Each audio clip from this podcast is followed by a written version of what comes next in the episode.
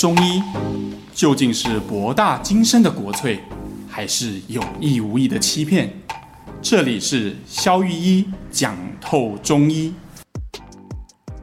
Hello，大家好，我是肖玉一。Hello，大家好，我是 Sean。今天要来跟大家聊一个蛮特别的主题，是蛮辛辣的。这个主题呢，就是关于保健食品这个这个问题，就是哎、嗯，为什么人需要吃保健食品嘛？那保健食品到底要怎么吃？然后呢，会问这个问题的原因，是因为呢，我周末回家的时候呢，我就看到我的。我的阿嬷啦，阿嬷都老了八十岁了，然后她吃了很多的药这样子，然后当然就是呃，我的长辈们也很常买药给阿嬷当补品吃。然后我其中看到她的有两个药是写了一个是抗忧郁的，然后一个是抗老化失智的。但因为就我的经我的知识啦，我就知道说，哎，好像抗忧郁的药都会有一点点让脑神经可能会比较。缓一点，然后我不确定会不会让他们可能失智加重，但他又突然吃了一个抗失智的药，我就觉得哇，太冲突了，所以我就决定来问小雨姨，到底这些东西到底要怎么吃才是比较合理的这样子？OK。哦，好，先来一个免责声明哈。好，但书免责声明就是我是中医师嘛，哈，其实不是保健食品专家，哈，也不是功能医学专家，所以我讲的只是我观察到，就是经由长期的临床来观察到，哎，我觉得或者是我自己在取舍这些保健食品的时候，我会用什么样的标准去看待，嗯、然后我会怎么样选择，但这只是个人观点。好，好呃，免责声明讲完了，我们就可以开始讲 真话。辛辣了没有？是这样的，我我觉得如果一言以蔽之哈，到底应该要吃什么或不应该要吃什么？我在整间最常碰到的就是，呃，患者问，哎，那我可以吃叶黄素吗？哎，那我可以吃维骨力吗？对，我可以吃鱼油吗？我可以吃虾油吗？我可以吃欧米伽三吗？我可以吃 B 十二吗？我可以吃 B 群吗？啊，我可以补充维他命 D 吗？对，啊，这些问题我一概都说，你买了没？你买了没？如果已经买了，我就说，哦，那可以吃。好，那如果说还没买，我就说，那你可以想一下要不要买，这样。嗯、意思是，嗯，其实简单来讲，一句话的建议是，你就吃吃看嘛。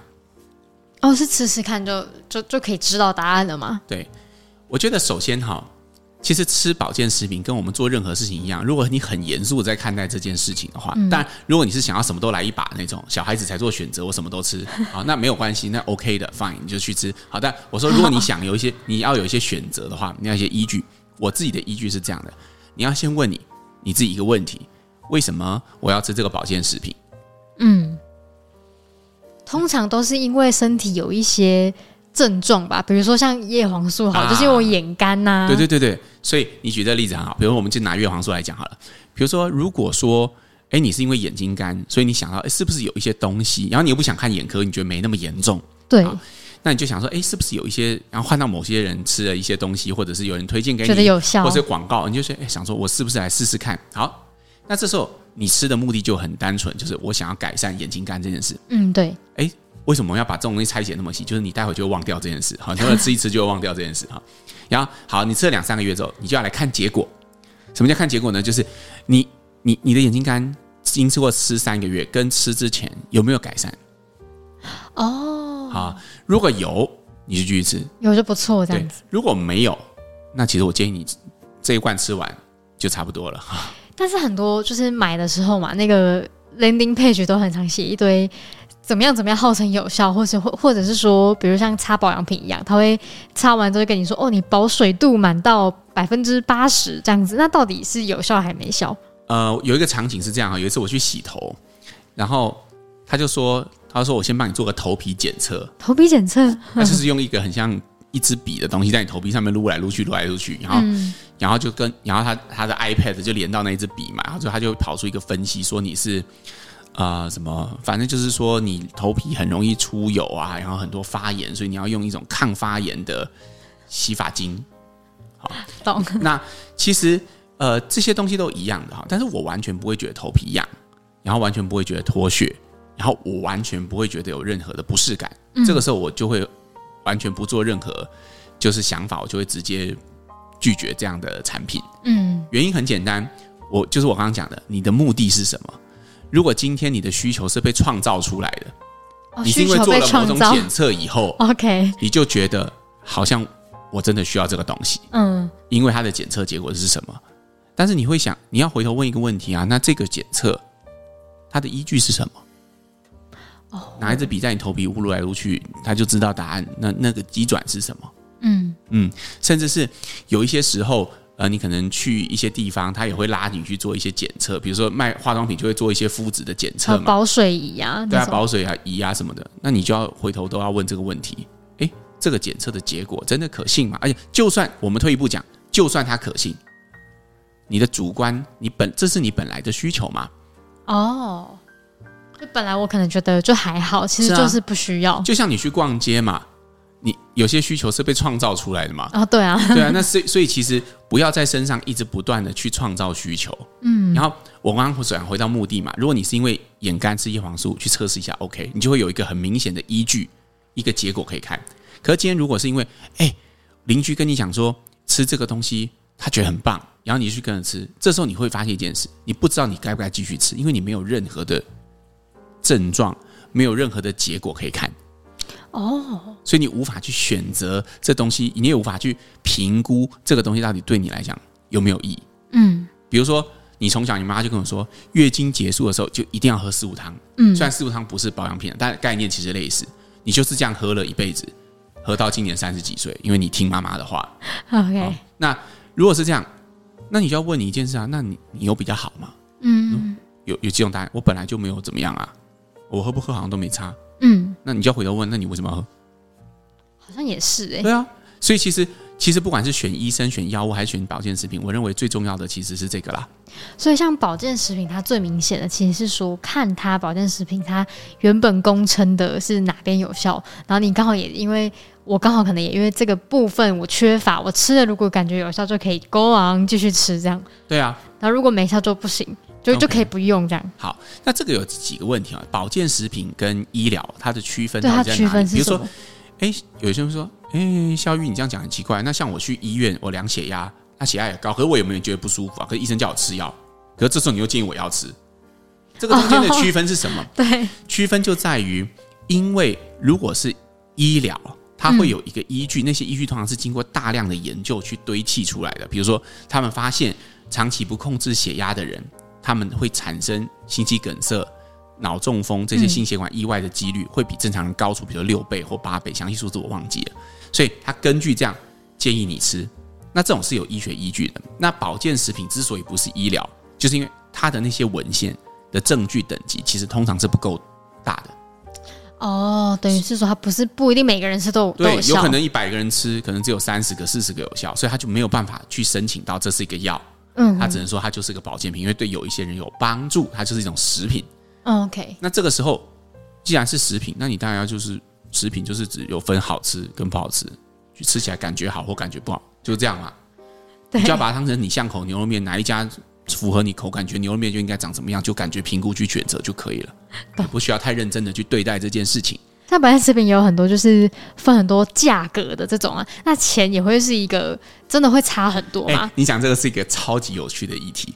我有个朋友哈，他说那个花精，他是那个不是花精，应该说精油啦，精油什么茶树精油，对对对，就是各种精油的薄荷精油啊，什么什么洋甘菊的精油啊，什么精油啊。好，然后他就说他一定要买那种就是什么两三百沫就要六七百块以上的。哦，那还蛮贵。对，他说，如果说是那种一两百，他就觉得他一定是没有真的去拿茶树，哪有这么多茶树？就觉得那个一定是化学物质。哦所以他就要差六七百块才有效，一两百块都没效。嗯啊，而且他说他真的有感，就是六七百块的比较有效。会不会是心理作用？哎，对，你讲对了，因为其实很多高价的产品，它当然有可能成本比较高嘛。就像 LV 包包一样，这个可能可能皮真的比较好，皮真的比较好，做工真的比较细，可能成本多两倍，但价格多二十倍这样子。哦，对对对，对吧？差不多是这样，所以价格很明显，其实和它里面的 content，就是它内容物，其实不见得有一个很明确的正向关。系可能行销成本比较高。对啊，但是问题是，如果是这样，有没有关系？我鼓励你，没有关系。哦，没有关系，因为我就讲了嘛，有些人就是要上米其林餐厅，他觉得吃起来才好吃。哦。有些人巷口牛肉面，他就觉得很好吃。这个你就要把它当成一种很 easy 的事情在看待，不要过度的紧去觉得它真的会对你身体造成什么很重要的影响。哦，你就是去体验它，然后你喜不喜欢它？你觉得对你生活有没有正向的影响？我那个朋友是一个呃很高阶的公司主管，嗯，他就觉得他在开会里面只要涂上贵贵的精油以后，他就觉得他特别的精力充沛。哦，那还蛮值得的啊。假设整个 Q one 就会多出百分之三十的业绩，因为他的 energetic，就算是心里说 so what，just go on 嘛，对不对？很好，很好，很棒啊。对他来讲，花就算花两三千在一个月的精油上，对他来讲，一月入三五十万的人，那哪是钱呢？是不是？嗯。所以对他来讲就没有任何问题。嗯。你觉得什么好就用什么。所以他有点就是有点像是那种。安慰型的效果也 OK，没有关系。嗯，就是保健型的食品最重要就是千万不要去想一件事，就它是真的有效吗？就是如果它对你来讲，你只要觉得它有效，那它就有效。哦，就不用太纠结它背后的事情。因为我觉得听起来很奇怪，我们再深入延伸一下这个话题，为什么是这样？哈，因为其实有时候只要你相信它有效，它的效果真的会生成。安慰剂效应最早是这样的，他们把一群人分成两块，嗯，然后。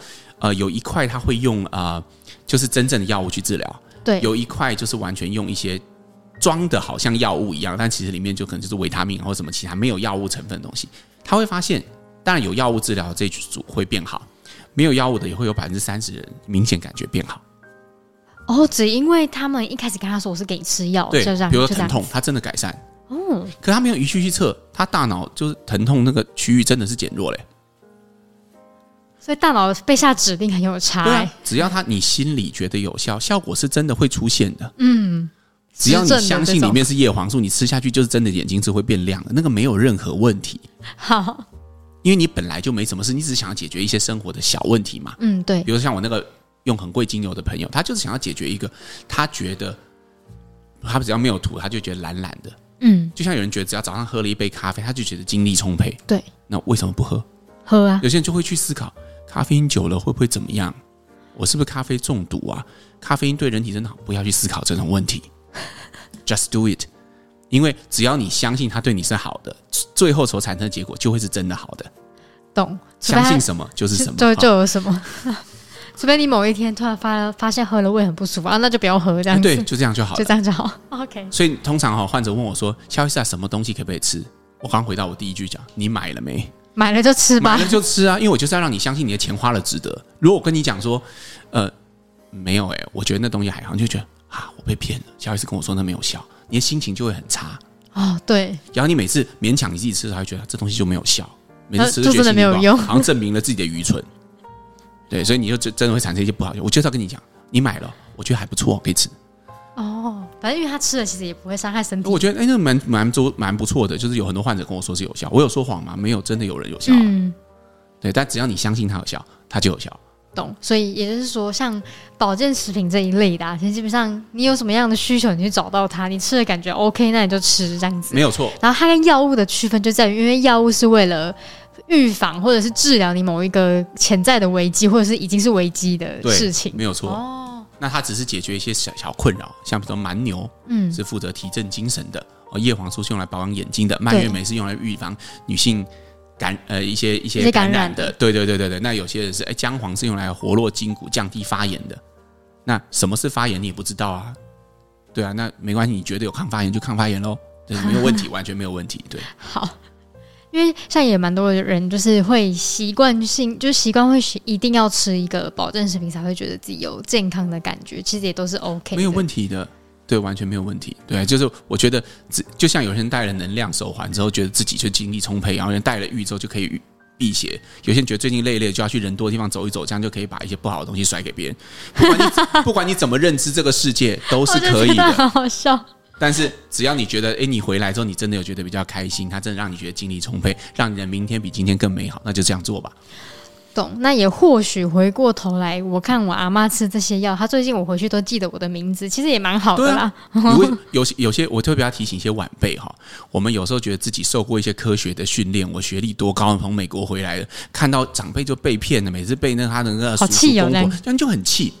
哦，就是啊，那老人家就是这样啊，那耳根子软，然后买一大堆有的没有的东西，他都在地下电台。我常在看诊的时候，旁边的儿子就开始抱怨：“萧师，你要跟他讲啊，那地下电台要不要买啊？”这时候我都会很不识趣说：“因为我觉得其实还不错哎，你吃起来怎么样？” 患者家属超傻眼的，那谁尴尬？但是其实你会发现，有时候我们太小看老人家了。嗯。他们其实他们真的是觉得他们需要那个，没有，有时候是因为他喜欢。来推那个东西给他的那个朋友，那个、因为想要来推给他，可能有些年轻人很殷切，在他面前每天都出现，还要带他去医院，会照顾他，会帮他推轮椅，会带他去晒太阳。也许我们该反过来看的是，为人子女的我们，我们是不是平常少做了些什么？嗯，对他们真的需要的东西是什么？对，所以，我我觉得有时候，这我觉得我们虽然是谈保健品，但是如果你是被标题骗进来，那我很抱歉，就我们没有要推荐任何一个保健品。好。但是我觉得，呃，去正视你保呃要这个保健品背后的需求到底是什么？其实我觉得这是最重要的事情。没错，因为每个人他觉得自己需要什么，一定是某一个地方缺少了嘛，所以才要补足啊。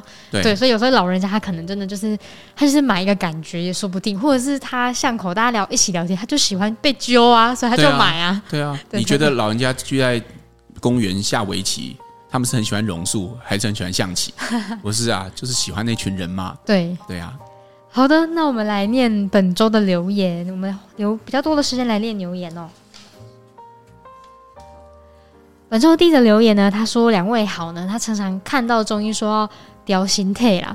那像那种怀孕要调身体啊，还有什么样的情况需要调身体？身体真的需要调吗？或者是说手脚体质那种冰冷啊，是可以调成调成就是手脚？”不冰冷的体质吗？OK，嗯，同样跟保健品是一样的。什么人需要调身体？看你觉得为什么你要调身体啊？哦，通常患者进来跟我说：“哎，肖肖肖肖医生啊，我听了你的 Podcast，觉得你讲的很好，嗯，我想要来给你调身体。”我通常下一个问题就会是：为什么你会突然想到要调身体？哦，因为一定有一个需求，一定是有一个，你知道来看我们。第一要花钱嘛，然后要花时间，对，他一定是有个动力，他才会想要出门，对，然后才会想要花这份时间，花这份费用，所以了解他的需求是最重要。就像我们刚刚保健品，为什么你要吃这个保健品，是你应该问自己的问题。嗯，为什么你要来调身体也是，所以我也想要问问这位听众，这个问题不是应该问我，是问你，为什么你觉得你需要调身体？嗯，那比如说，也有一个，呃，我有一个，因为我以前也是，就是。呃，双主修嘛，嗯，我我有当很多当西医妇产科的朋友，有时候大家吃饭就会抬杠嘛。你们每个人都说要调啊，那生殖就是女生本能啊，就正常的吗？但他心理上需要调啊，那我们就来调哦。因为有些症状他调了就怀孕，可是其实我觉得我根本还没有从医学上来看，我根本还没有帮他调满那个我觉得应该要到的一两个周期，他就他只是吃几天药他就。他这个周期中了，可他之前试了两三年，他就没有中了。哦，但是我完全不会自大到以为说是这两三，一定是因为可能我在诊间跟他讲了什么话，对这个处方诶引发了他可能情绪比较放松，嗯，或者是诶我给他什么样的建议，或者是我鼓励他可能放下，不要把怀孕这件事情当压力，对，然后带他看到他自己其实很想要小孩，而不是因为先生和婆婆很想要小孩。对对对，当这件事情发生的时候，也许什么事情都会改变。嗯。对，所以我并不是说调身体是心理作用，这不是我的意思。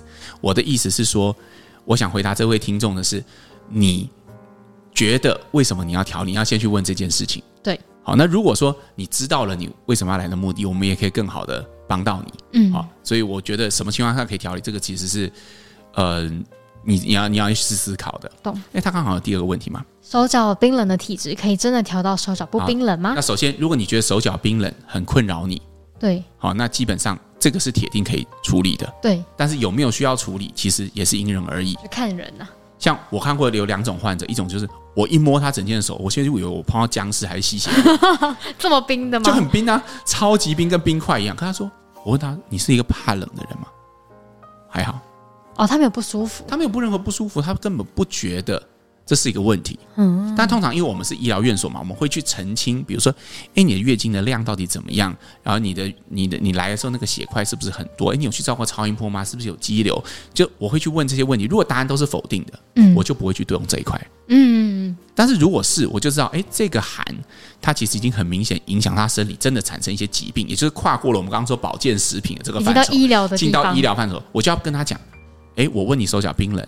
不是因为真的关心你手脚冰冷，而是这是你身体的一个表征。嗯，因为手脚冰冷是你身体最末梢的地方，如果这个地方没有供血，代表你身体的很多地方其实供血都是不足的。哦，那这样可能其实就是造成你有其他、呃、有其他问题的原因。懂。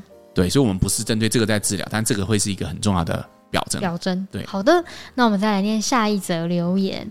他说呢，谢谢萧御医跟双带来含金量爆高的 podcast 节目，然后两位的声音跟节奏让人感到安定，获取知识的同时，心灵也得到平静。好，收收收，我们就是想要这样子。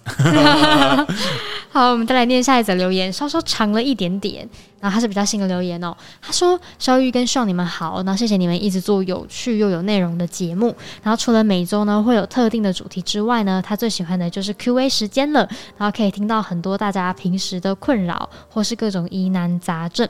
那小雨也会用仅有的线索来解开谜题，觉得非常的有趣，而且受益良多。”他说呢，他最近听到最新的蜂窝性组织炎这一期，他觉得很惊讶，没想到可以听到这么少见的题材。